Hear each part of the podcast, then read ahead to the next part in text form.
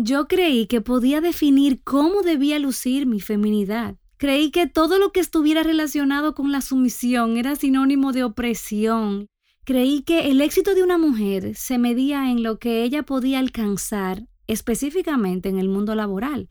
Yo creí que nadie tenía derecho de decirme cuáles debían ser mis prioridades y que solamente yo podía definirlas de acuerdo a lo que me hiciera sentir bien, a lo que me hiciera sentir plena. Y la verdad es que yo estaba tan equivocada. Este es el podcast de Joven Verdadera.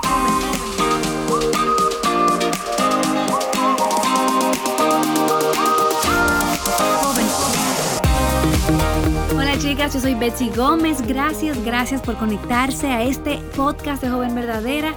Si esta es tu primera vez, te cuento que nuestro interés detrás de todo lo que hacemos es proveerte recursos que te ayuden en tu crecimiento espiritual. Deseamos que experimentes la libertad, la plenitud, el gozo, la abundancia que solo se encuentran en la persona de Jesucristo.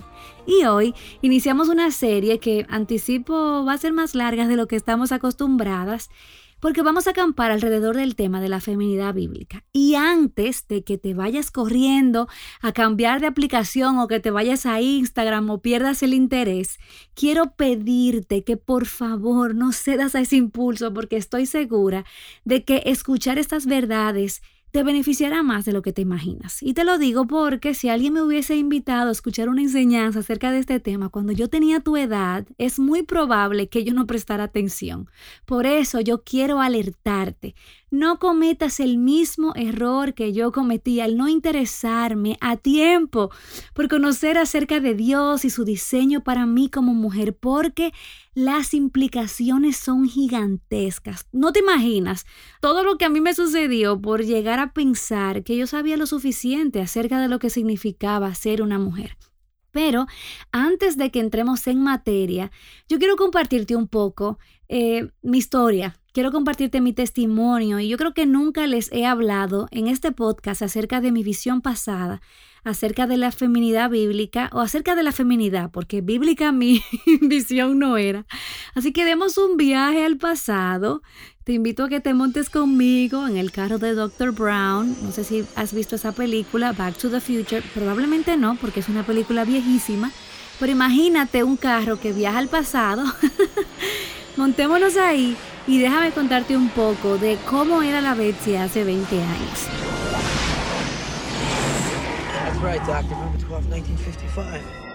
Yo era una joven que había crecido en la iglesia. Yo me identificaba como cristiana, estaba involucrada en todas las actividades, conciertos, retiros de oración, ministerios en la iglesia. Yo estaba en todo, como decimos en mi país. Yo era como el arroz blanco, yo estaba en todo. Yo vivía y respiraba en la iglesia. Ahí estaban mis amigos, Allí pasaba la mayor parte de mi tiempo, pero había un pequeño problema que realmente no era pequeño, y es que a pesar que yo vivía en la iglesia, en lo profundo de mi corazón, mis convicciones no partían de la palabra de Dios. Yo no andaba en fiestas ni en cosas que mis amigos no cristianos hacían, pero el pensamiento del mundo corría por mis venas. Yo era una niña de iglesia. Sin embargo, yo había recibido todas esas mentiras que el mundo me hablaba y me decía. Yo había aprendido lo que significaba ser una mujer en las revistas populares de ese momento. Yo recuerdo que las revistas populares eran Cosmopolitan, Vanidades, la revista Tú. Yo me devoraba esas revistas y allí yo fui adquiriendo una idea de lo que significaba ser una mujer. También en la televisión, en las series, en las películas, en el cine, pero sobre todo en la música, porque siempre me ha gustado cantar y en ese tiempo me encantaban las canciones de Shakira, Paulina Rubio, Gloria Trevi. Bueno, por cierto, en aquella época ellas eran consideradas así como rebeldes sin causa, pero te confieso que lo que esas mujeres eran en ese tiempo no les da ni por los tobillos a las cantantes de esta generación. Y bueno, yo quisiera que habláramos de ese tema, quizás en otro episodio, en otra serie. Eh, así que guarden ese tema por ahí porque no dejo de sorprenderme con las letras y los videos de esas cantantes y los mensajes wow, necesitamos proteger nuestros corazones de todas esas mentiras, pero eso es tema para otro día. Así que en esos medios de comunicación yo aprendí lo que una mujer era, lo que era una mujer. Yo aprendí que la mujer tenía que ser fuerte, que tenía que luchar por sus derechos, que ella era capaz de cualquier cosa, que ella tenía la libertad de definirse a sí misma y de establecer las reglas del juego en su vida. Aprendí que la superación personal estaba por encima de todos los roles tradicionales y que una carrera profesional y un lugar en el mercado laboral opacaban por completo los oficios como por ejemplo de ama de casa o de madre a tiempo completo. Yo veía el matrimonio como algo bueno. Yo veía tener hijos como algo bueno siempre y cuando eso no fuera un obstáculo para alcanzar mi potencial y alcanzar mis sueños y Así se formó mi idea de lo que era ser una mujer, de la feminidad, y todo esto mezclado con los ejemplos que yo veía a mi alrededor, aún en mi propia familia, mujeres que cuya meta era probarse a sí mismas, que no necesitaban a nadie para ser exitosas, felices en la vida. Para mí todo eso estaba bien. Lo más fuerte es que todo esto lo veía también en la iglesia y nunca había una distinción entre lo que significaba ser una mujer, ser un hombre en términos de liderazgo, de roles. Todo estaba como tan mezclado y no había como una referencia obvia que yo pudiera ver, una distinción obvia en los roles. Y por eso ahora quizás tú puedes ver a lo que me referí, que aunque yo estaba en la iglesia, la palabra de Dios no era mi autoridad, porque en lugar de correr a la Biblia para construir una idea correcta acerca de lo que significaba ser una mujer, yo alimentaba mi mente con el pensamiento del mundo. Y así fue que yo llegué al matrimonio. A la edad de 22 años tuve mi primer hijo años después, con todas esas ideas en mi cabeza. Esas fueron las ideas que le dieron forma a la manera en la que yo vivía, el trabajo, te confieso, que era mi prioridad. En ese entonces ya yo había terminado mi carrera de mercadotecnia, mi maestría en comunicación integral, de mercadeo también, y yo me desempeñaba como gerente de mercadeo en una empresa local en mi país, y la verdad es que yo amaba lo que yo hacía y mi trabajo consumía todo el día. Para mí no había nada como salir bien cambiada por las mañanas con mis tacos, con mi ropa de trabajo y dejar todas las labores de la casa, el cuidado de mi hijo en las manos de otras personas. Suena extraño, pero era así. Para mí no había nada de malo en eso. Yo pensaba que esas labores al final del día no me aportaban nada.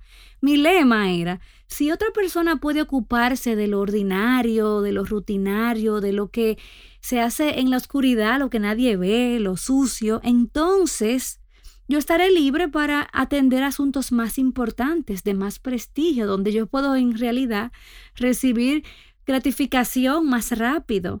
Entonces, en conclusión, es triste, pero yo disfrazaba de éxito mi falta de amor por el hogar, mi falta de cuidado por mi hijo y lo peor es que yo pensaba que con eso yo no estaba haciendo nada malo hasta que me vi de frente con la verdad de la palabra de Dios. Y yo no te puedo explicar lo que experimenté cuando me di cuenta que Dios tenía una opinión muy diferente a la mía.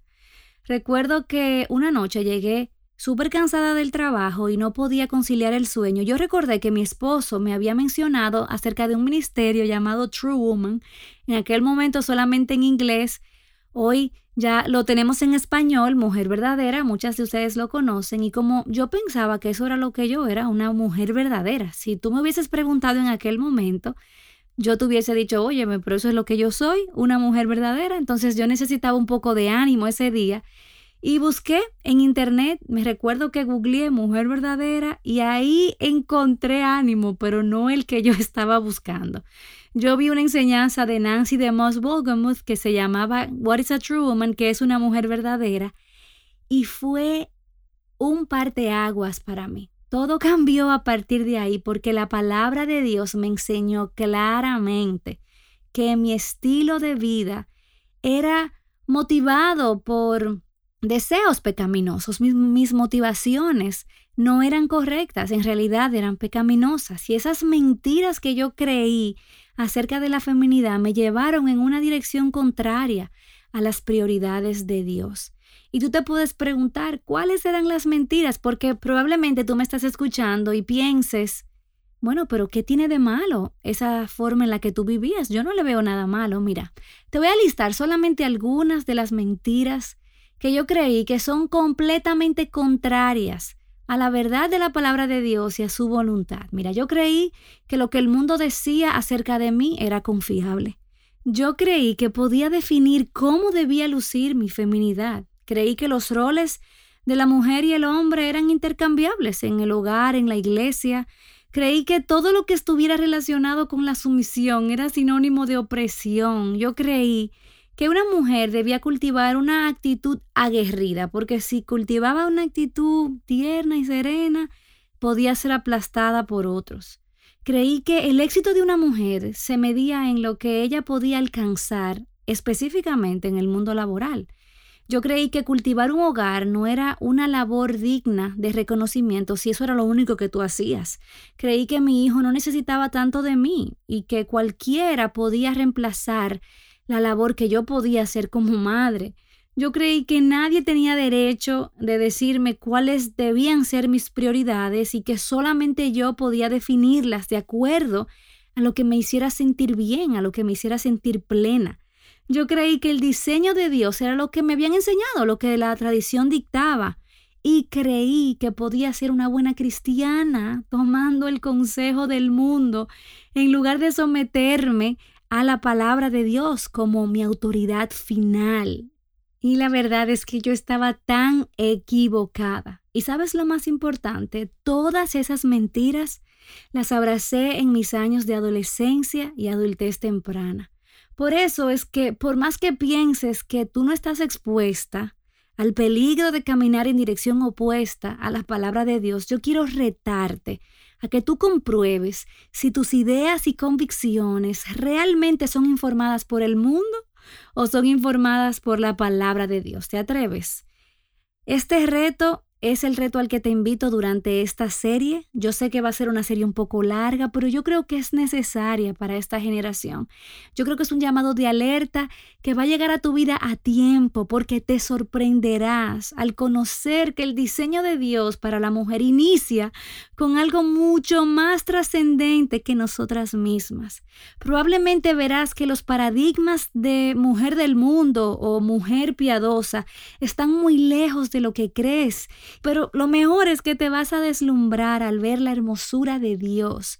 Eso es lo que más me gusta de acercarme a la palabra, que Dios es el punto de partida. Entonces, cuando queremos conocer, por ejemplo, acerca de nuestro diseño como mujeres, primero tenemos que comenzar conociéndole a Él. Entonces, te vas a deslumbrar con la hermosura de Dios, la hermosura de su carácter, la hermosura de su diseño para nosotras. Te darás cuenta que es cierto cuando Él dijo que Él hizo todo bueno, bueno en gran manera. Así que quédate con nosotras durante estas próximas semanas. ¿Y qué tal si tú invitas a tus amigas a escuchar esta serie? Algo que pueden hacer es reunirse virtualmente o en persona para reflexionar juntas acerca de este tema. Creo que pueden crecer muchísimo si lo hacen y muchísimo mejor si invitan a alguna mujer mayor a, la conversación, una mujer piadosa, una mujer madura en la fe que conoce el Evangelio. Y déjame decirte que ya han transcurrido 12 años desde ese encuentro que tuve con la palabra de Dios en el que me pude dar cuenta que estaba caminando de una manera completamente contraria a la voluntad de Dios y a las prioridades de Dios para mi vida. Y durante todo este tiempo, el Señor ha transformado mi vida radicalmente. Eso no quiere decir que soy perfecta ni que ya he llegado a un nivel específico. Todo lo contrario, mientras más pasa el tiempo, más amo a mi diseñador, más confío en Él para poder vivir eh, mi diseño de acuerdo a su voluntad. Confío en que Él va a completar la obra que ha iniciado en mí. Sigo aprendiendo. Sigo aprendiendo que todo lo que Él ha hecho es bueno en gran manera. Así que, antes de irme, yo quisiera dejarte una asignación, una tarea, y es que medites en el capítulo 1 de Génesis. Algo que puedes hacer, algo que me encanta hacer, Puedes buscarlo en Google, Génesis 1, puedes copiar el texto de todo el capítulo, ponerlo en un archivo donde trabajes documentos, quizás en Word, en Google Docs, donde sea que puedas trabajar documentos, imprímelo, puedes ponerlo a dos espacios, dejarle quizás un poco de margen a la izquierda o a la derecha para hacer tus anotaciones. Anda con este papel a donde quiera que vayas y léelo varias veces. Algo que puedes hacer es identificar qué cosas se repiten, puedes tratar de encontrar patrones similares, puedes destacar qué cosas te llamaron a la atención. Me encantaría que compartamos esas respuestas en las redes sociales, a ver qué descubrimos juntas. Ven con tu lectura preparada porque el próximo martes vamos a entrar de lleno en Génesis 1 y vamos a ver qué Dios quiere hablarnos, qué Dios quiere enseñarnos acerca de sí mismo, acerca de nosotras en ese capítulo. Prepárate, cuento contigo, Dios te bendiga. Joven Verdadera es un ministerio de alcance de Aviva Nuestros Corazones. Para más recursos como este, visítanos en avivanuestroscorazones.com.